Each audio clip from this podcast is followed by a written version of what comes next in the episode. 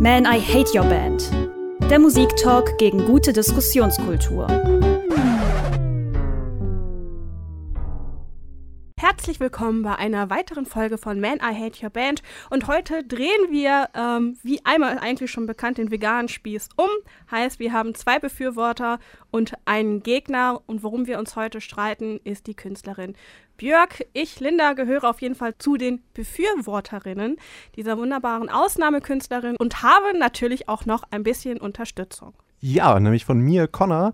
Ähm, ich bin auch pro Björk und äh, freue mich, dass wir überhaupt mal bei Man I Hit Your Band über eine ja coole Künstlerin reden. Sonst haben wir ja oft irgendwelche schäbigen New Metal Bands aus den 90ern.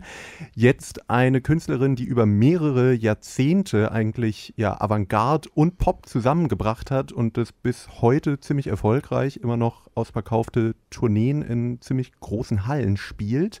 Aber wir haben ja auch äh, jemanden hier, weshalb wir überhaupt hier sind, der sie äh, doof findet oder überschätzt oder komplett schrecklich. Und das ist Stiggy. Erzähl uns doch mal äh, von deinen Problemen mit da Björk. hast du mir schon eine Menge Worte in den Mund gelegt, die ich nie äh, gesagt habe und auch nicht sagen werde in dieser Folge. Tut mir leid. Aber für die Zuhörer und Zuhörerinnen ist es doch ein bisschen Also, langweilig, wenn ich sagen würde, da kommt Stiggy, nicht- der findet Björk ganz Ich okay. kann, ja, ich kann ja sehr genau sagen, was, was das Problem ist. Ähm, ich glaube, das Problem ist, äh, zum ersten ist es natürlich die hohe, ich sag mal, mh, das, was sie so verloren hat in der Zeit, weil ich ja äh, prinzipiell finde, dass sie mit ganz coolen Sachen gestartet ist, irgendwann mal mit ihrer, mit den Sugar Cubes, also nicht solo, sondern noch davor. Ähm, und auch mit ihren ersten Alben ähm, hat sie sicherlich, so wie ihr es eben schon gesagt habt, einen ziemlich interessanten, eigenständigen Sound in, in den Mainstream-Pop gebracht. Aber dann wurde es irgendwann halt, also dann ist sie irgendwie ein bisschen abgedriftet, meiner Meinung nach, in, in so Kunstsachen, die bei denen ich einfach nicht mir vorstellen kann, dass Leute das wirklich gerne hören, sondern einfach nur denke, dass Leute, zum Beispiel ihr beide, ähm, gerne behaupten, dass sie das gerne hören, weil das ja so anspruchsvoll und intellektuell ist. Aber ich kann, ich sehe einfach nicht die, den Spaß daran, sich diese Musik anzuhören. Und ich ähm, finde, da hat sie äh, einfach dann quasi das verloren, was, was am Anfang mal, mal gut war bei ihr. Also da kann ich direkt einschreiten und ich glaube nicht, dass Leute, die Björk hören, glauben, dass wenn man experimentelle Musik hört, automatisch irgendeiner Pseudo-Elite angehört, die ähm, die Superkraft besitzen, sich in Anführungszeichen vielleicht etwas anstrengende Musik anzuhören. Das will ich auf jeden Fall abstreiten. Und zu Björk muss man sagen, die hat also schon als super kleines Mädchen ähm, vom Alter her äh, Musik gemacht und auch relativ früh mit elf gibt es immer so diese Geschichte, hat sie ihr erstes Album rausgebracht und eigentlich bevor sie wirklich Musik gemacht hat, beziehungsweise als sie dann ihre Solokarriere so ein bisschen angestoßen hat, hat sie ja auch in anderen Künstlerkollektiven eigentlich schon mitgewirkt. Das heißt, das war eigentlich schon immer ein Teil davon, dass sie abseits der Musik sich immer noch auf eine ganz andere Art und Weise ausgedrückt hat als auf Platte. Also zusammengefasst, Björk ist eigentlich ein äh, Kunstobjekt in äh, ihrer Person, die eben nicht nur einfach. Eine Künstlerin, kein Kunstobjekt. Na gut. Connor, da ist dir ja direkt äh, was rausgerutscht. Ich ne? wollte damit sagen, dass sie sowohl Musik macht, als auch bildende Künstlerin ist, als auch Schauspielerin und sich selber irgendwie zu einer, na, zu Kunst im Prinzip inszeniert hat. Also ihre ganze Person, auch sie als öffentliche oder Person der Öffentlichkeit ist ja gerade in äh, späteren Jahren auch nicht mehr die Privatperson Björk, sondern eben auch eine Kunstfigur, die mit sehr verstörenden und verrückten Masken auftritt oder sich eben selbst inszeniert und das alles zu, ein- auf ja, eine etwas höhere Ebene bringt und Ja. eben nicht nur Musik macht. Da würde ich aber direkt mal einschreiten, weil so sehr ich äh, zugeben kann, dass äh, ein paar ihrer alten Alben äh, wirklich, äh, wirklich ganz gut sind, finde ich den Punkt von dir jetzt aber schon ein bisschen zweifelhaft. Also gerade thematisch sind ihre letzten Alben ja wirklich nur noch privat, quasi nur noch ihr eigenes Leben, ihr ähm, ein Break-up-Album, dann das Album danach, das davon handelt, dass es jetzt wieder okay ist und so weiter. Also da geht es ja nur um sie und das ist ja keine Kunstfigur mehr, sondern da geht es ja um super private Sachen, um ihr, um ihr Kind, um ihre Tochter und, und um ihren Mann und solche Sachen. Und ich finde auch so, wenn du jetzt sagst, irgendwelche Masken und so weiter, ja, aber ich weiß nicht, wie sehr sie da jetzt. Ähm, also ich fand schon immer, dass es sehr aufgesetzt wirkt, aber nicht zwingend in Form einer Kunstfigur, sondern eher, dass sie eben einfach so ist, um vielleicht ein bisschen unangepasster rüberzukommen oder so. Da will ich jetzt gar nicht generell bescheinigen, dass sie irgendwie, weiß ich nicht, dass ich unsympathisch fände oder irgendwas. Äh, das gar nicht. Ähm, aber ich fand schon, schon immer, dass ich irgendwie nicht immer das Gefühl hat, dass sie es so alles sehr ernst nimmt, was sie, was sie erzählt, obwohl sie eigentlich in ihren Worten immer sehr ernste Dinge erzählt.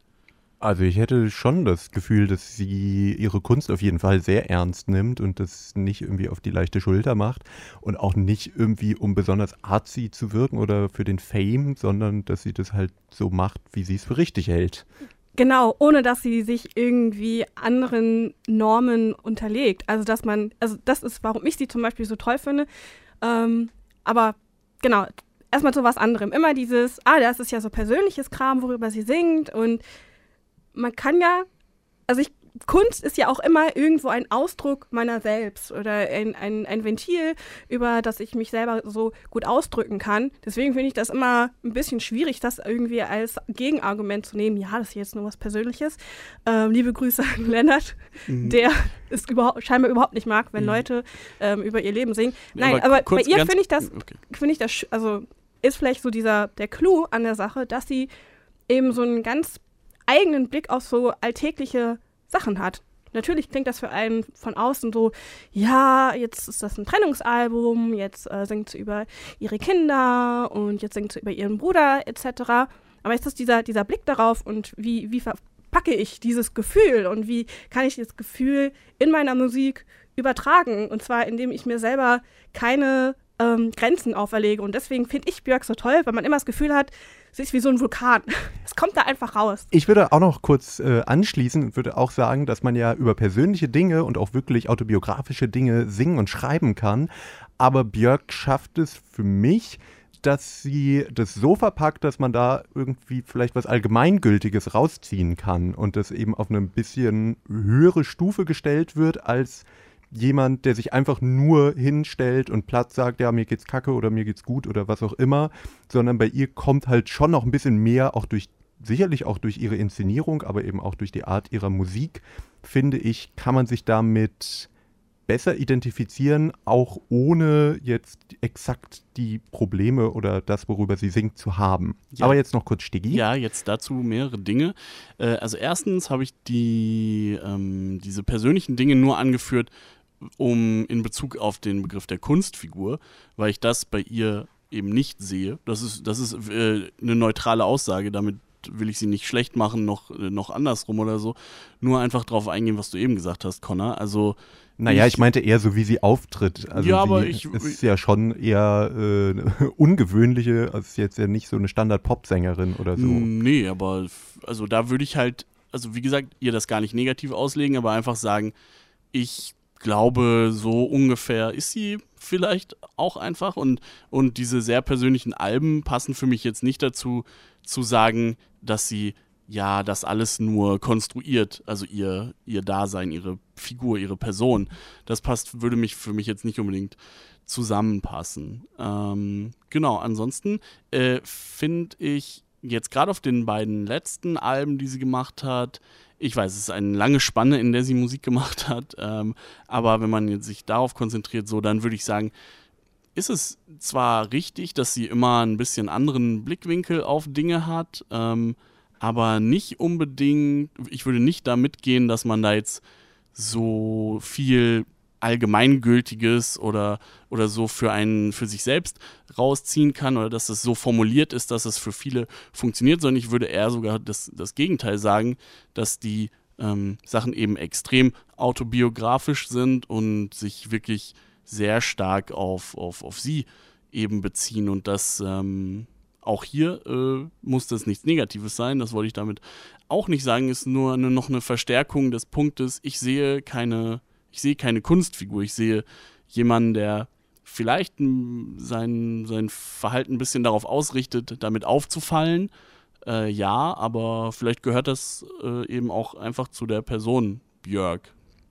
Da können wir vielleicht gleich noch drüber diskutieren. Wir werden ja auch hier ähm, aktuelle Tracks von ihr hören. Aber zunächst wollen wir ja eigentlich einen, äh, ja, ihren größten Hit oder einen ihrer größten Hits. Ich finde, Björk ist jetzt nicht so die Single-Künstlerin gewesen, aber ein Song, den, glaube ich, immer noch sehr viele Leute kennen und nach Streaming-Zahlen zumindest der bekannteste ist, weil, glaube ich, auch in Filmen gefeatured ist von ihrem äh, ja, zweiten regulären Album Post, Army of Me. Und den hören wir jetzt. Und wenn ihr den Podcast hört, dann könnt ihr das auf unserer Spotify-Playlist Man, I Hate Your Band nachhören. Man, I Hate Your Band. Army of Me von dem Album Post von 1995 von unserer lieben Björk.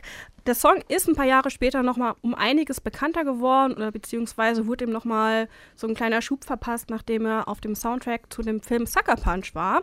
Vielleicht kennen den noch welche. Der Film ist mittlerweile auch schon ein paar Jahre alt. Ähm, Song hat ein schönes Thema, um mal wieder so über persönliche Sachen ja, zu sprechen. Und das meinte ihr, Stigi schon, dass sie jetzt erst über persönliche Themen spricht, aber es stimmt gar nicht. Und zwar finde ich, ist es ein schönes persönliches Thema und auch mal eine ganz interessante Sichtweise. Und zwar geht es in dem Lied Army of Me. Im Grunde schimpft sie dort mit ihrem arbeitslosen Bruder, dass dieser sich doch mal zusammenreißen soll. Und wenn er das nicht macht, dann tritt sie ihm ins Gesicht. Mal ganz frei übersetzt. Als Army of Me. Genau. Ja, wie, wie äh, Stigi ist, ist abgehauen? Ich weiß nicht. Nö, ich höre ich, ich hör ich erstmal zu, ähm, wie du mir weiterhin Worte in den Mund legst, Connor. Äh, ich habe doch gar nichts gesagt. Ähm, egal. Auf jeden Fall, also erstmal, das ist natürlich ein Song, der hat schon ein paar Jahre auf dem Buckel und ich habe ja schon am Anfang gesagt, damals ähm, fand ich das auch selbst nicht schlecht, was sie so macht. Und als äh, großer Trip-Hop-Fan irgendwie der jetzt irgendwie Portishead und Sneaker Pimps und solche Sachen äh, auch gern mag, finde ich das hier total äh, guten, guten Beat, vor allem gut, gut gelungene Produktion. Was ich nicht mag, ist ihre Stimme, ähm, aber das zieht sich, also das ist ja einfach super subjektiv und, und zieht sich dementsprechend auch durch ihr ganzes Werk, dass ich, äh, dass ich da nicht so viel mit anfangen kann.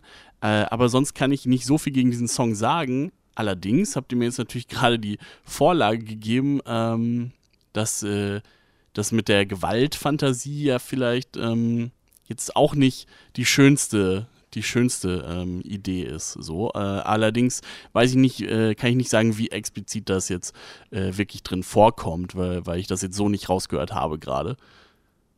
Naja, ich glaube, die Gewaltfantasie, wie sie hier drin vorkommt, kann man jetzt nicht vergleichen mit einer Gewaltfantasie in einem schlechten Till Lindemann-Gedicht. Äh, ähm, also bei dem Song glaube ich, also ich, bei Björk erstmal zu der Stimme, kann ich verstehen, wenn Leute sagen, ist mir zu anstrengend, äh, kann ich vielleicht nicht, nicht so viel mit anfangen oder ist für mich nicht so zugänglich zu dem Song selber, wenn man sich denkt, er ist ja eigentlich schon ein bisschen ruhiger gehalten aber wirkt aber vor allem auch ein bisschen stärker noch zusammen mit dem Video. Und dann würde ich an dieser Stelle auch mal sagen, schaut euch auf jeden Fall auch das wunderbare Video an von Army of Me von Björk. Das hat nochmal einen komplett anderen Effekt.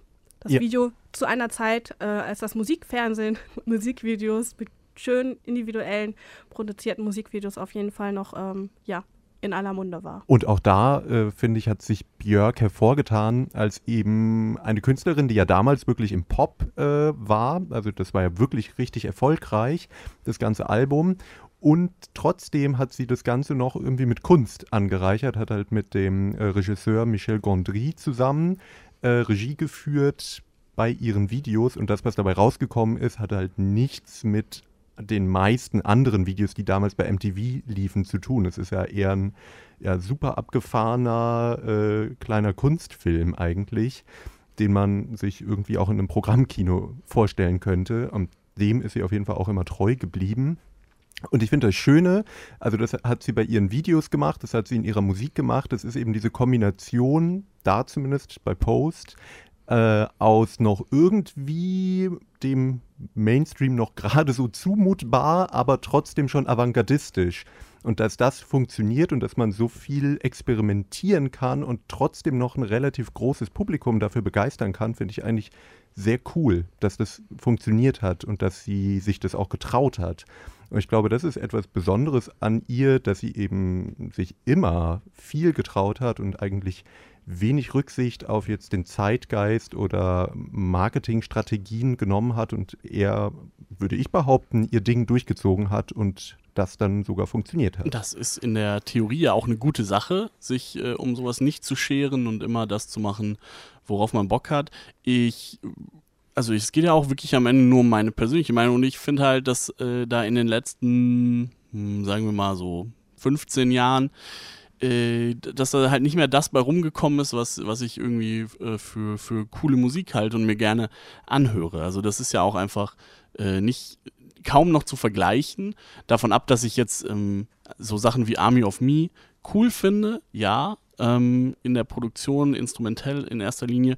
Äh, ich würde es aber auch nicht überhöhen, dass das jetzt äh, der, das einzige kleine gallische Dorf in, in der Mainstream-Welt war damals. Ne? Also ähm, klar, sie hat irgendwie einen künstlerischeren äh, Überbau und, und Ansatz, als es viele andere Dinge in der Zeit hatten, aber damals war jetzt ja nun auch nicht ähm, alles nur äh, Techno-Head oder so. Ne? Also es gibt, äh, es gab immer irgendwie äh, gute Musik, die sich irgendwie, ich sag mal, überraschend ähm, eben erfolgreich gezeigt hat. Das kann auch überraschend äh, irgendwie andere abgefahrene Musik sein, ob es jetzt damals The Prodigy waren, ungefähr gleichzeitig mit ihr oder so, andere Sachen, die man nicht, nicht unbedingt erwartet hat.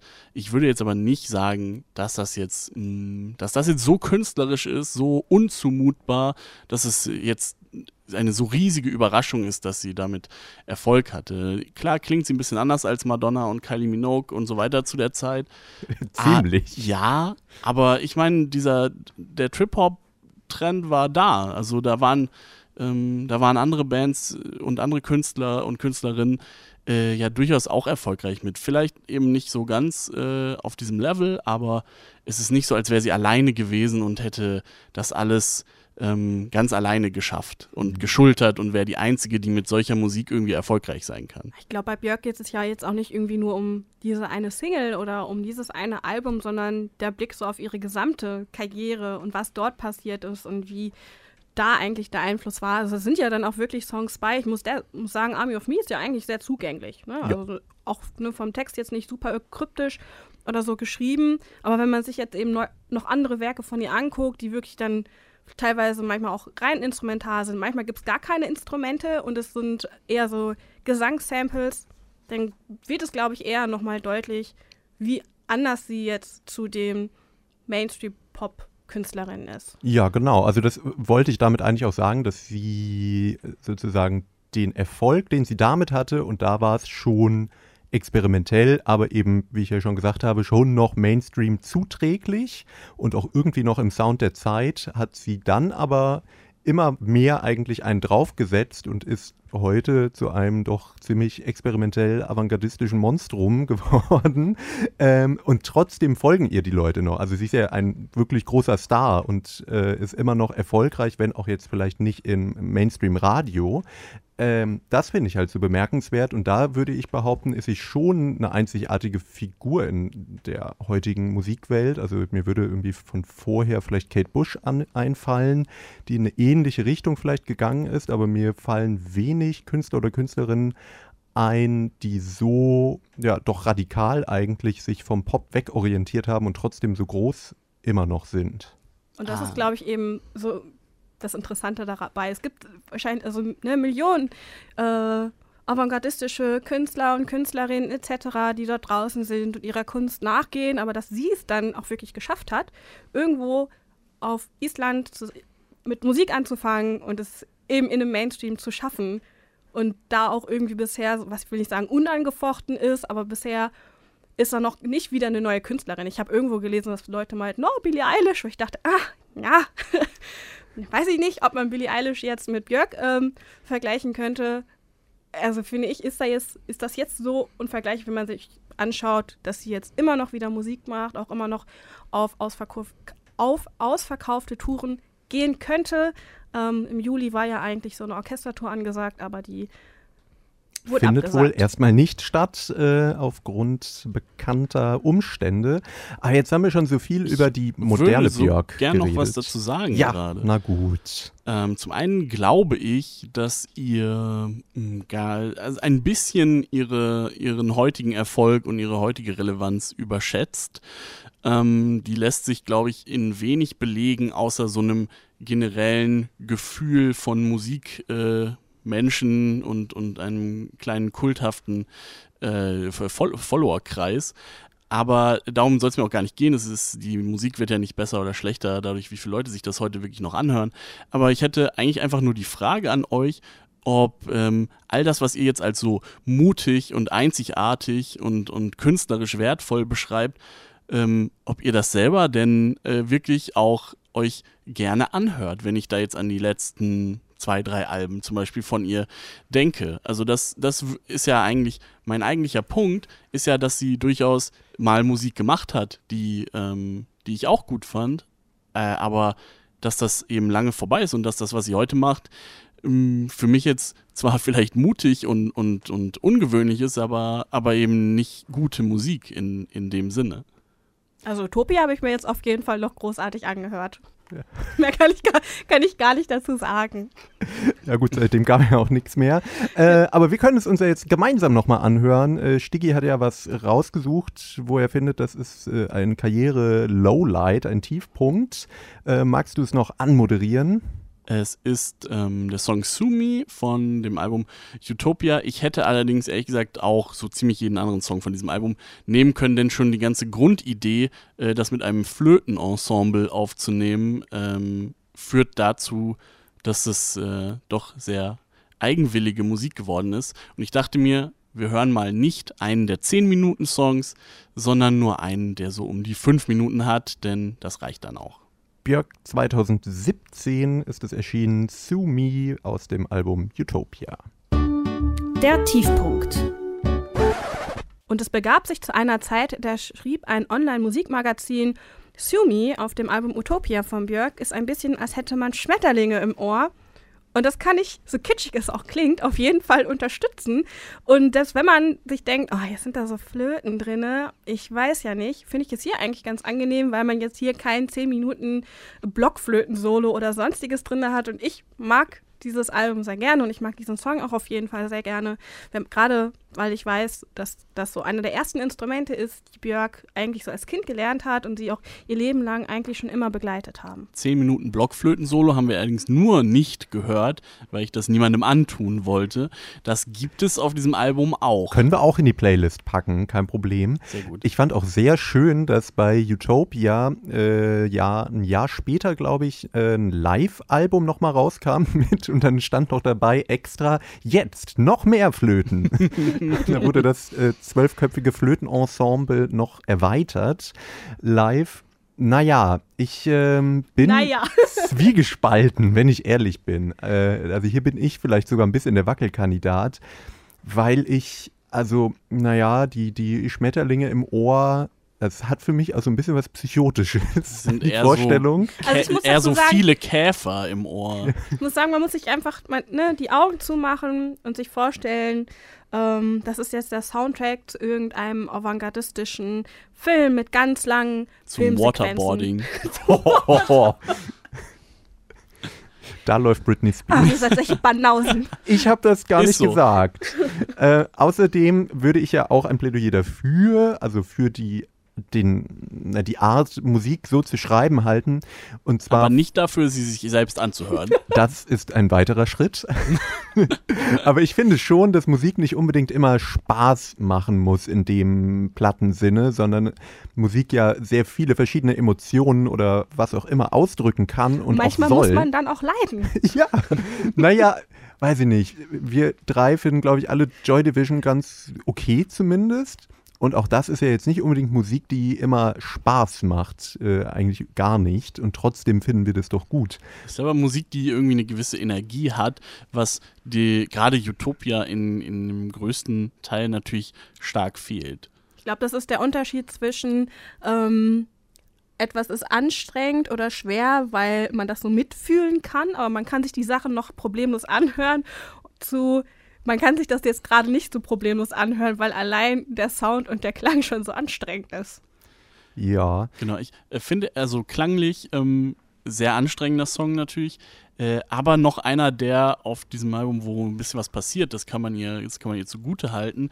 Ähm, hier wird aber der äh, Text oft kontrovers äh, besprochen, ähm, habe ich bei Recherchen jetzt ein bisschen äh, mir angelesen, äh, weil es da eben um ihre Tochter und die Trennung von ihrem, äh, von ihrem Langzeitpartner geht und sie, also der Song heißt ja Sumi, verklag mich und äh, sie sagt halt so ungefähr, ja, verklag mich doch. Äh, verklag mich ist, doch. Ist mir, ist mir egal, ich, du kriegst sie nicht. Ähm, und äh, selbst wenn ihm irgendwie rechtlich dies und das zustehen würde, so ähm, will sie halt, will sie halt irgendwie dafür kämpfen, dass er sie, seine Tochter nicht sehen kann, weil sie meint, dass er äh, so ein schlechter Einfluss wäre und dass äh, seine ganze dass äh, seine ganzen Vorfahren schon schlechter Einfluss äh, gewesen wären. Also das, also sie wirft ähm. eben allen Männern in seiner Linie irgendwie vor, dass sie, also das ist halt irgendwie so patriarchale Strukturen, irgendwie Sexismus äh, und so weiter, dass sie irgendwie, das ist, das sind schlechte, schlechte Menschen, die was Schlechtes weitergegeben haben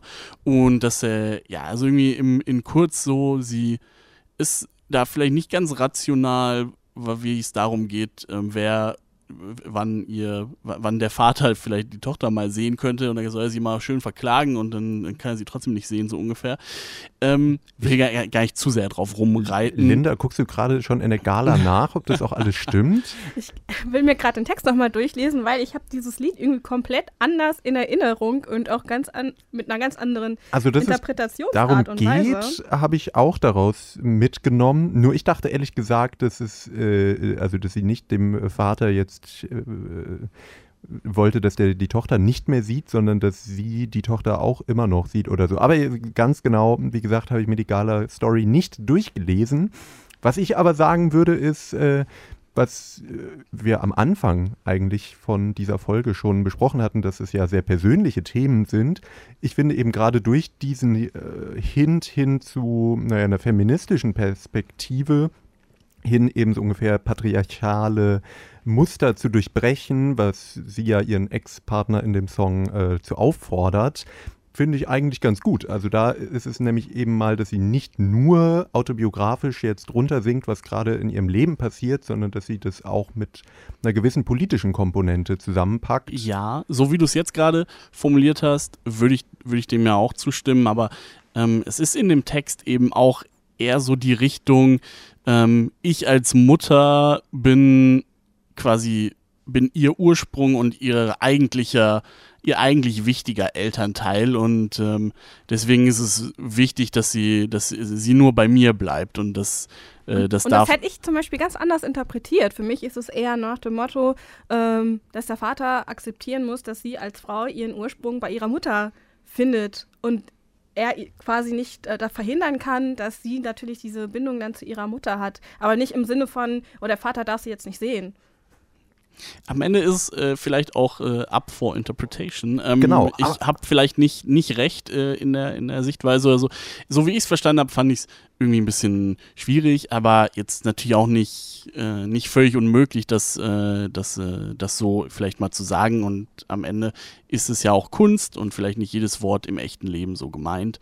Ähm, aber hier fand ich zum Beispiel, dass so diese sehr privaten Texte ähm, ihr manchmal vielleicht ein bisschen auch äh, entglitten sind, jetzt wo sie relativ schwierige Phasen mitgemacht hat. So. Ja, dem würde ich mich sogar ein bisschen anschließen. Ich fand auch auf den letzten beiden Alben, die sind ja nun mal sehr privat. Da geht es vielleicht ein bisschen zu weit für meinen Geschmack, dass ich denke, okay, das geht mich eigentlich gar nichts an und äh, ihre Scheidung und die Gefühle, die sie da hat und so weiter, das ist einerseits äh, bringt sie das natürlich gut rüber und man kann, finde ich, bei Björk immer das, was sie fühlt, nachfühlen, weil sie das sehr gut transportiert in der Stimme. Aber da geht es vielleicht teils dann eben zu weit, dass man sich denkt, okay, das, das geht mich gar nichts an. Ich glaube, vor allem bei so Sachen, wo dann irgendwie doch so eine, so eine krasse Wut dabei ist, wo man sich denkt, okay, das wirkt jetzt auf eine Art und Weise, ein, also, unge, also ungere, eine ungerechtfertigte Wut, könnte man es vielleicht beschreiben. wo man sich denkt, okay, äh, ich kann verstehen, dass man frustriert ist, aber ich kann nicht verstehen, dass daraus diese Wut resultiert. Da haben wir doch einen guten Punkt, äh, denn wütend ist die gute Björk häufiger, als man äh, glauben mag, wenn man sie so auf der Bühne sieht, ähm, um ein bisschen über Björk als Person zu reden. People are People. Menschliche Entgleisungen. Und ich habe das Gefühl, Sticky ist ja viel in der Yellow Press unterwegs gewesen. und hat vielleicht so interessant ist ihre Musik in den letzten Jahren nicht mehr. Aha.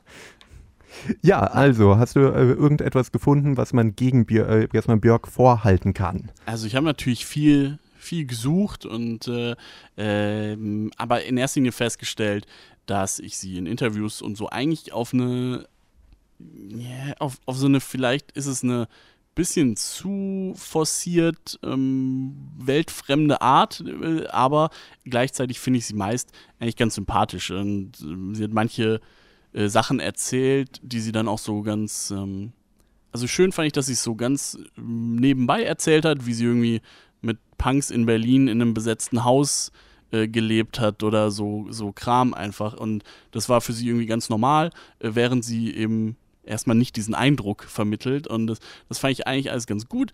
Ähm, Finde jetzt also nicht so cool vielleicht, dass sie so zu Gewaltausbrüchen gegen JournalistInnen äh, neigt. Ähm, Heutzutage wäre das völlig normal. Wurde denn da der Grund genannt? ähm, also vielleicht erstmal vorab. Ich glaube, es gibt zumindest zwei Fälle, die, die soweit klar sind. Ähm, und ja, das ist, keine Ahnung, ich, ich würde sie jetzt, ich werde sie nicht dafür verurteilen, ähm, war aber einfach ein bisschen überrascht, weil sie, weil sie sonst so einen aufgeräumten und vor allem so einen, sie machte mir so den Eindruck, als wäre sie ein bisschen eine, äh, wenn David Bowie ein Alien war, der auf die Erde gekommen ist und nicht so ganz reingepasst hat, macht sie so den Eindruck, als wäre sie eine Fee, äh, so ein bisschen. Und äh, dann verbinde ich mit ihr auch immer so viel Hippie-Tum und äh, so ein bisschen Esoterik vielleicht ist vielleicht gar nicht gerechtfertigt, aber so mein Eindruck war immer, dass also ich konnte mir nicht so richtig vorstellen, dass sie so ausrastet. Ähm, deswegen fand ich es, ähm, deswegen fand ich es so spannend.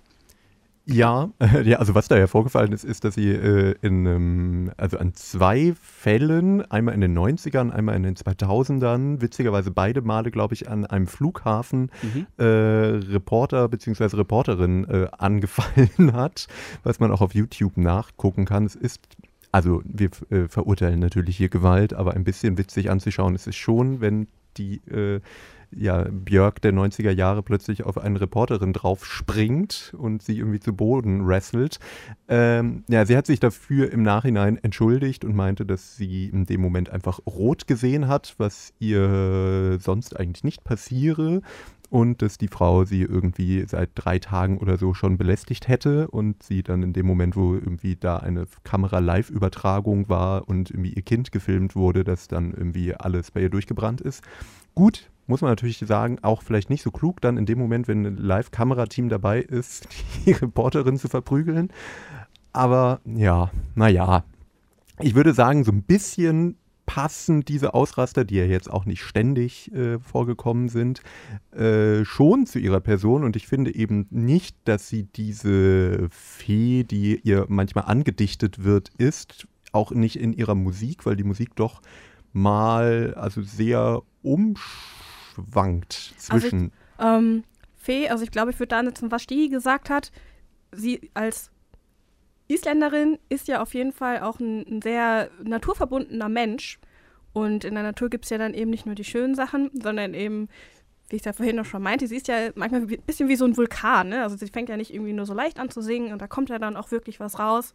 Deswegen kommt da auch immer gerne auch mal unabdingbar auch mal was nicht so Schönes raus. Ja, ich finde äh, diesen Gesangsstil, den Stigge ja nicht so gerne mag, ich finde das total faszinierend, dieses, wie sie aus dem Gesang heraus plötzlich anfängt zu schreien oder irgendwelche Laute ähm, von sich gibt, die ich von sonst keiner Sängerin eigentlich kenne und ich weiß auch gar nicht, wie man das macht, aber es wirkt auf mich halt sehr natürlich und eben nicht aufgesetzt, sondern dass sie wirklich genau das mit der Stimme vermittelt, was in ihr vorgeht oder was der Song vermitteln möchte.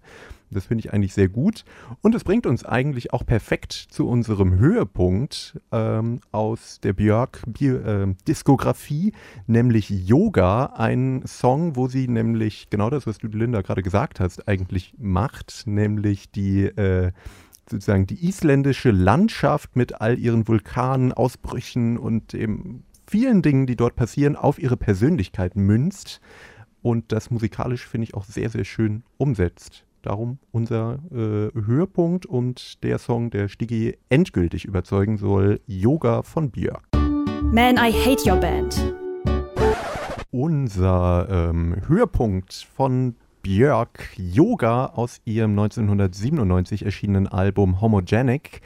Ähm, wenn ihr es gerade als Podcast hört, dann könnt ihr das in unserer Männer Hate Your Band Spotify Playlist nochmal nachhören ich finde, wir haben ja vorhin über Post geredet und Sticky meinte, naja, das war schon ein bisschen experimentell, aber so sehr jetzt auch nicht.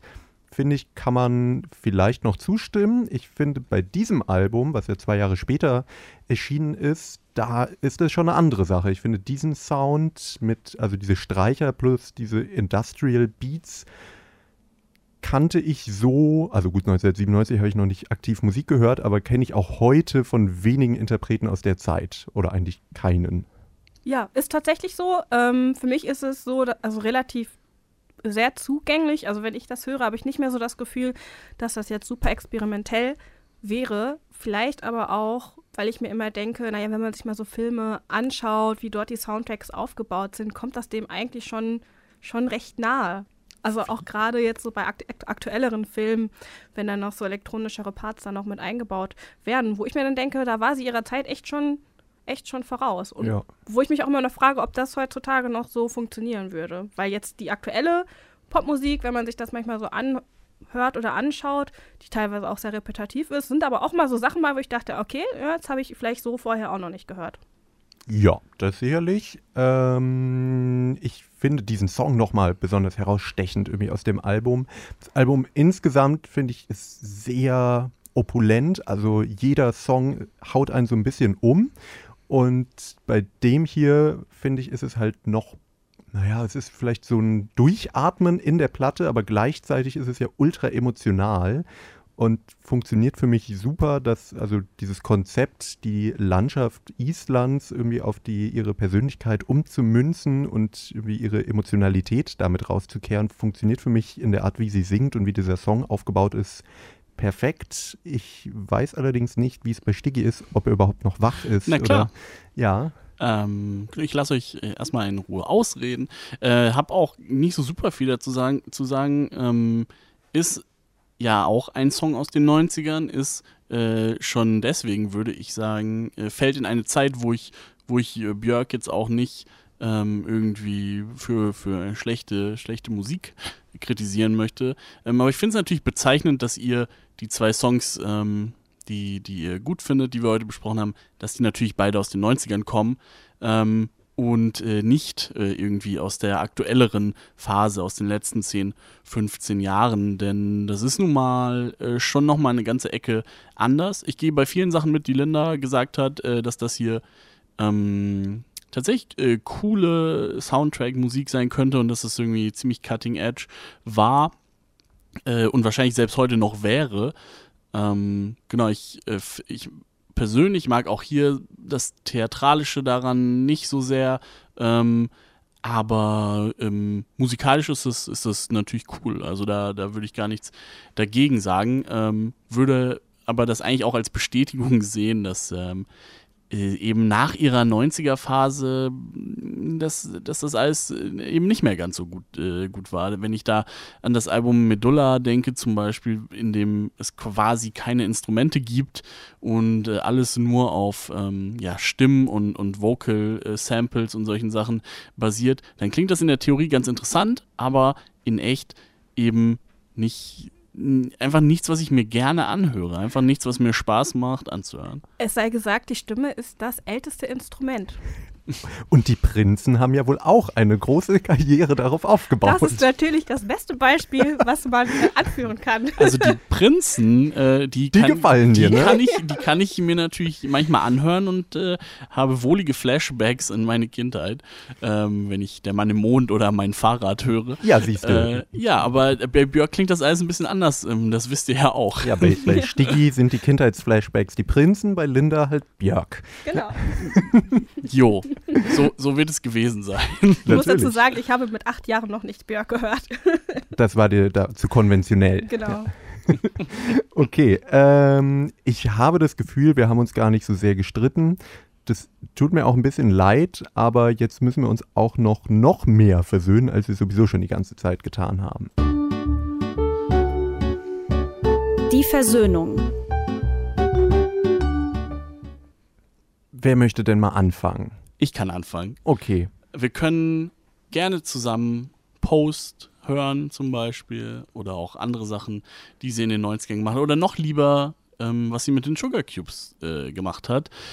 Ähm, genau, da bin ich, da bin ich dabei und da habe ich auch keine Riesenkritikpunkte, außer dass ich eben ihre Art zu singen und ihre Stimme immer noch nicht, nicht, dass das einfach nicht so gut für mich funktioniert. Ähm, genau, das ist, das ist meine Versöhnung. Ich müsste dann allerdings über die letzten 20 Jahre schweigen.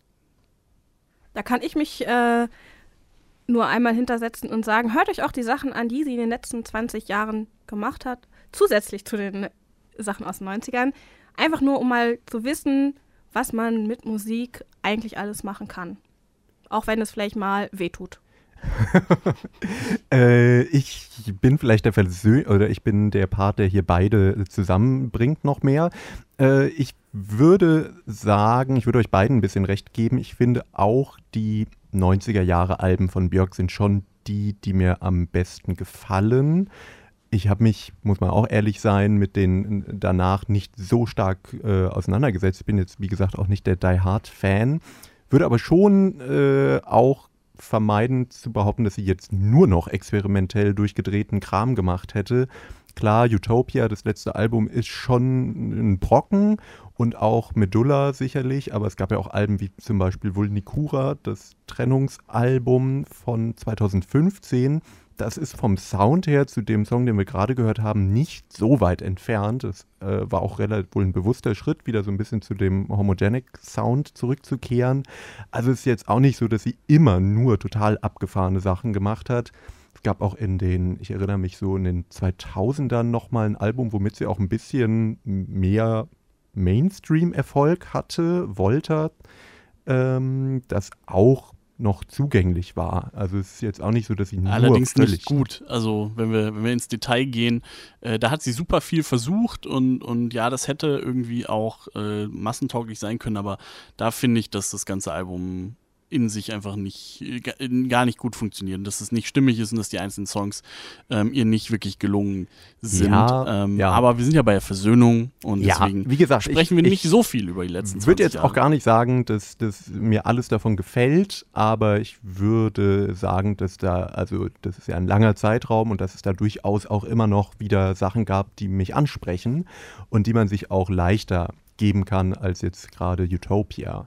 Äh, generell finde ich auf jeden Fall Björk eine ziemlich herausragende Künstlerin, die sich immer weiterentwickelt hat und die nie den leichten Weg gegangen ist. Das finde ich, darauf kann man sich auf jeden Fall einigen, die immer noch mit über 50 äh, innovativ ist, experimentierfreudig und ich mich darüber freue, wenn sie mal wieder was Neues macht und vielleicht mich auch freuen würde, wenn es nicht noch abgefahrener ist. Das habe ich schon ein bisschen das Gefühl, dass sie immer denkt, ah, jetzt hatte ich schon, jetzt hatte ich zwölf Flöten, was kommt noch? Noch mehr Flöten und noch ein Instrument, was Vielleicht sollte sie sich extra für mich gebaut wurde. mit einstürzenden Neubauten zusammen machen, äh, zusammentun. Ja, die Sugar Cubes waren ja mal äh, die Vorband Genau. von den äh, Und Neubauten. jetzt, wo die Neubauten wieder zurück sind, oder? oh äh, ja, da könnten wir, können wir uns darauf einigen, einen einstürzenden Neubauten-Song noch in die Playlist zu packen. Klar. Das wäre großartig. Die neue. Musentango vielleicht.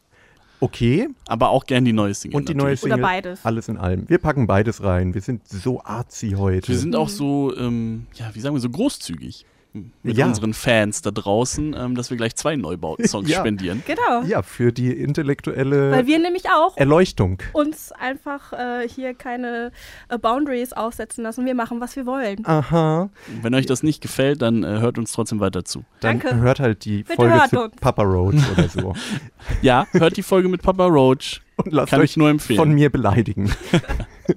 In diesem Sinne verabschieden sich Connor. Stigi. Und Linda.